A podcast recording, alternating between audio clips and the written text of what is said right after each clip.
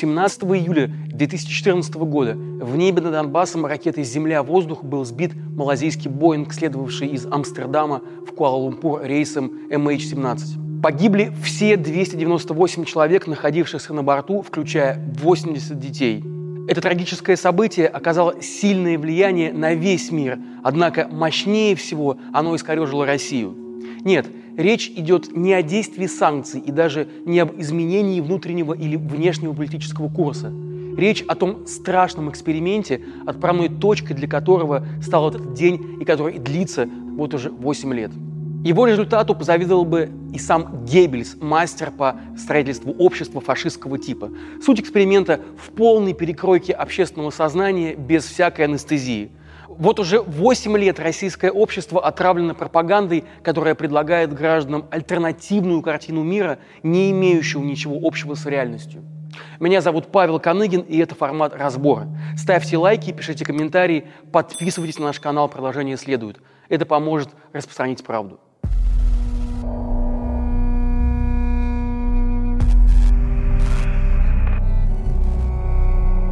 Пропаганда с древнейших времен стоит на службе империи. В фашистской Германии ее, не стесняясь, возвели в министерский ранг – Изо всех направлений культуры работы со смыслами это наиболее консервативно. Набор приемов, техник, стратегий и тактик остается неизменным тысячелетиями. Те же штучки, которые приводили в экстаз публику, слушающую ораторов Священной Римской империи, работали и у христианских проповедников, и у Геббельса того же самого. Работают они и сейчас. Секрет успеха пропаганды в том, что она ориентирована не на рациональное в человеке, а на ее физиологию на стадное животное внутри нас, которому всегда приятнее быть с большинством. На этот счет было множество научных исследований. Одно из них – эксперимент с конформностью Соломона Аша. Этот эксперимент наглядно и убедительно продемонстрировал, насколько наше мнение зависит от мнения окружающих. Вы наверняка слышали об этом исследовании. Группе испытуемых предлагают ответить на вопрос о том, какая из черточек, проведенных на бумаге, длиннее. Ответ кажется очевидным для всякого, у кого есть глаза. Однако в группе испытуемых присутствуют подсадные утки, которые начинают давать заведомо неправильный ответ. И чем больше таких подсадных уток, тем стремительнее меняется мнение контрольной группы, то есть людей, не знающих о подвохе. На глазах исследователей они начинают повторять очевидную чушь о том, что короткая линия точно длиннее, хотя в стерильной обстановке их мнение было бы, конечно, более адекватным. Собственно, это базовый постулат Соломона Аша. Быть с большинством всегда приятнее, всегда комфортнее. И этот месседж лежит в основе любой массовой пропагандистской кампании. На него российское государство делало ставку и в 2014 году. Давайте вспомним этот год. На российского обывателя обрушивается колоссальный поток информации. Одна новость масштабнее другой, и все они чреваты какими-то непонятными и неотвратимыми последствиями. Вот в Киеве случился Майдан, вот и на востоке Украины волнение, а вот уже и вежливые люди в Крыму, и Крым вроде как наш. А что это за люди? Если они хорошее дело делают, то почему тайком? А кто тогда на Донбассе? И тут еще Боинг, событие, которое сделало войну какой-то, что ли, более ясной и отчетливой. Давайте не будем также забывать, что 2014 год – это время, когда в России еще работают независимые СМИ и еще нет законов, запрещающих говорить правду. До российской публики еще могут долетать аргументы международного расследования, указывающие на виновность именно России, то есть российских военных в случившемся. И возникает существенный риск, что правда, если с ней ничего не делать, рано или поздно посеет сомнения в головах людей, а правильно ли вообще ведет себя моя страна. А это совсем никому не нужно, как вы понимаете, и это даже опасно. Ведь кучка убежденных правдорубов легко может сколотить вокруг себя маленькое сомневающееся сообщество, а оно имеет риск вырасти и превратиться, не дай бог, и в большинство. И оно, это большинство, станет править бал. Ведь мы с вами помним постулат Соломона Аша – быть большинством мозгу комфортнее. Пусть это даже не абсолютное большинство, а лишь твое, локальное. Недальновидный мозг все равно воспринимает его как абсолют.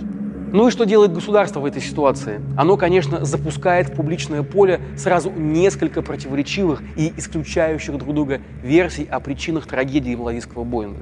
В расследовании крушения малазийского Боинга появилась еще одна версия. Как выясняется, в день трагедии проходили учения противовоздушных сил Украины. Незадолго до катастрофы в зону боев регулярно приезжали представители западных спецслужб. Сегодня украинский истребитель недалеко от э, города Снежная атаковал пассажирский самолет. Это характерные пробоины от зенитно-ракетного комплекса «Земля-воздух». А вот данные российского Минобороны о маневрах украинских «Буков», о загадочном военном самолете в гражданском воздушном коридоре США попросту проигнорировали. Но давайте здесь сделаем отступление. И я напомню, что после катастрофы была создана международная расследовательская группа. Она называется GIT. Она долго и скрупулезно исследовала свидетельства и материальные доказательства. И в итоге пришла к выводу, что малазийский Боинг MH17 был сбит именно российской ракетой класса «Земля-воздух», выпущенной из украинского поселка Первомайское в окрестностях города Снежного. Снежное в тот момент, как и само Первомайское, было под контролем сил ДНР. Следствию удалось собрать полные и непротиворечивые доказательства того, что поселок Первомайское в момент трагедии контролировался представителями ДНР, а сам зенитно-ракетный комплекс «БУК», стрелявший по МХ-17 из Первомайского, боевикам передали представители 53-й бригады ПВО РФ, которая находилась на российско-украинской границе для несения боевого дежурства. С первых же минут после трагедии, не дожидаясь никаких результатов предварительного расследования, Россия заговорила о полной непричастности к случившемуся ДНР и ЛНР и, разумеется, собственной непричастности. Всего через четыре дня в ходе пресс-конференции представители Минобороны России выдвинули версию о том, что Боинг был якобы сбит украинским Су-25, который российские радары зафиксировали поблизости с гражданским лайнером. Поддержку этой изначально надуманной версии провластные СМИ, и в частности Russia Today и Комсомольская правда, организовали даже несколько фейков помельче. И анонимный механик на украинской авиабазе якобы слышал отчаянное признание пилота, и даже испанский диспетчер, а на деле проплаченный блогер, якобы что-то видел на радарах. Все эти фантазии были быстро изобличены, однако дело свое они сделали, то есть напрочь запутали людей и уступили место другим российским версиям. В частности, магистральный, которую разработал концерн «Алмаз Антей», на секундочку выпускающий эти самые ракеты «Бук». Согласно этой версии, Боинг действительно был сбит Буком, однако выпущена ракета была не из Первомайского, а из другого села, Зарощенское, якобы находившегося под контролем ВСУ на тот момент. Доводы Алмаза Антея имели серьезный и, я хотел сказать, чуть было научный, но удержался. Нет, наукообразный характер куча экспериментов, сложнейшие расчеты. Однако и они быстро были развенчаны как международным следствием, так и независимыми экспертами, тем же самым, например, Вадимом Лукашевичем. Но было уже поздно. Целенаправленная пропаганда сделала свое дело. Россияне уверовали, что тема эта экстремально сложная и совершенно непонятная. Не только они, сам черт ногу сломит. Что, конечно же, совсем не так. В катастрофе MH17 картина преступления была в достаточной степени ясна уже с первых дней – Разумеется, каждая из этих надуманных версий старательно подсвечивалась всеми пропагандистскими ресурсами России. И даже после того, как предыдущие версии оказывались бесславно развенчанными, притом теми же ораторами, которые еще недавно отстаивали их как истину в последней инстанции, все равно Россия продолжала сохранять вид оскорбленной невинности. Спрашивается, какой в том был резон? Был ли вообще смысл так яростно доказывать априорную ерунду на каждой новой ступени вранья, опровергая предыдущую версию? Оказывается, был. Что говорит нам наука про свойства человеческого сознания? Она нам говорит, например, что человеческий мозг всеми силами избегает сложностей, например, критического мышления. В большинстве ситуаций, с которыми мы сами сталкиваемся в жизни, быстрое и незатратное эмоциональное мышление подменяет собой сложное рациональное – и это не от того, что мозг ленив. Дело в том, что мозг – это сложнейшая машина. Ей приходится в секунду обрабатывать миллионы разных сигналов, которые имеют самое разное значение для сохранения жизни. Для мозга, грубо говоря, важнее осознать, что уже слишком жарко и отдать телу команду пропотеть, чтобы не перегреться, чем размышлять о том, был ли Трамп в самом деле наимитом Путина. Об этом мозг подумает критически в двух случаях – если это будет иметь значение для выживания, или если все остальные проблемы уже решены и ресурсов, в том числе и когнитивных, достаточно для обработки этой задачи.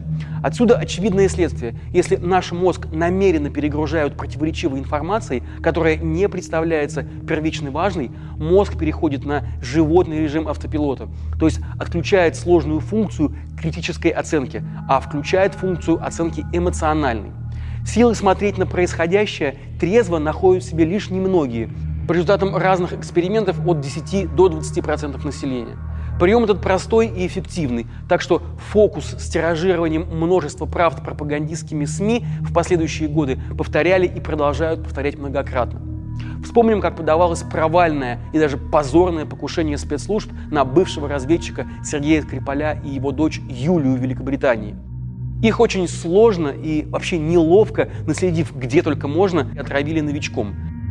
Тогда государственные СМИ нажимали сразу на все клавиши, начиная с того, что Британия сама выдумала эту историю с отравлением Скрипалей, заканчивая появлением незадачливых отравителей Петрова и Баширова в эфире услужливой Russia Today.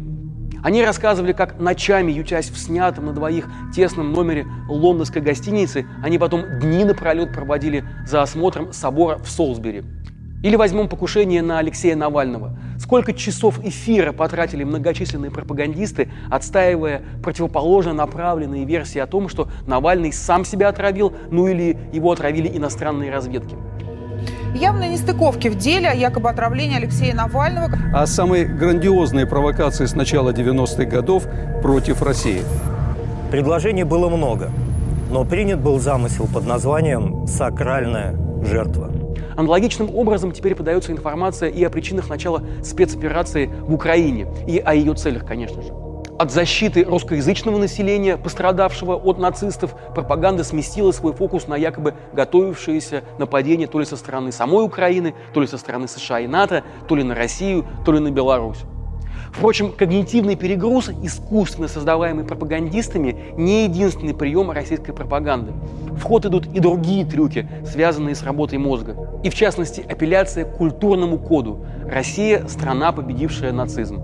Для россиянина здесь нет и не может быть полутонов. И призыв бороться с фашизмом, поднимающим голову, бьет в самую точку, переключает восприятие контекста с рационального на эмоциональное. Ну и базовый феномен, отключающий критическое понимание действительности – Человеку всегда комфортнее осознавать себя на стороне справедливости. Нашим гражданам, как и гражданам любой другой страны, ассоциировать себя с сильным и добрым отечеством гораздо проще, чем признать, что мы страна-агрессор. Такое понимание как раз требует напряженной работы мозга, а сладкая самоуспокоительная пилюля заходит легче. И все, что надо, чтобы публика ее проглотила, это показать в прайм-тайм пару-тройку наскоро сляпанных блокбастеров о героях, защищающих матушку Россию. Вот так и работает пропаганда. Одновременно запускаются механизмы, касающиеся сразу нескольких стереотипных программ в работе мозга. В результате чего формируются убеждения. Правда недостижима в принципе, нас большинство, мы хорошие, расслабимся и получаем кайф. Впрочем, над обеспечением этого кайфа работают не только телевидение, работает и государственная цензура, зачищающая поле, на котором могло бы прорасти сомнения. Ну и, конечно, работают рандомные, непоследовательные выплаты разным категориям граждан по торжественным датам перед выборами. Долгое время работал и фактор Крыма. Ну и, конечно, как же не вспомнить то удивительное чувство, которое испытываешь на массовых сборищах.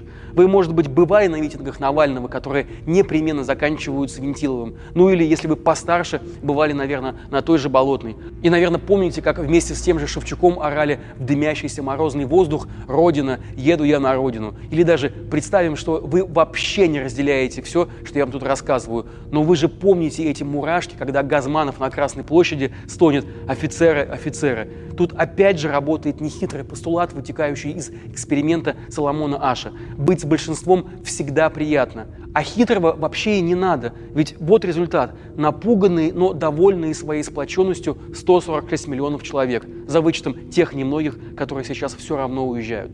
Ну и напоследок еще одно важное знание, которое нащупали ученые в последние годы. Укус пропаганды неизлечим. Практически невозможно убедить человека, попавшего под чары пропаганды, в том, что его обманывают. За последние 20 лет в мире было проведено более 40 исследований на тему эффективности пропаганды, возможности противостояния ей и обратимости ее действия. Так вот, большинство из этих исследований привели ученых к выводу, что воздействие пропаганды можно превентивно, то есть заранее минимизировать или даже вообще предотвратить. Однако, если человек уже попал под воздействие пропаганды, обратить ее эффект невозможно.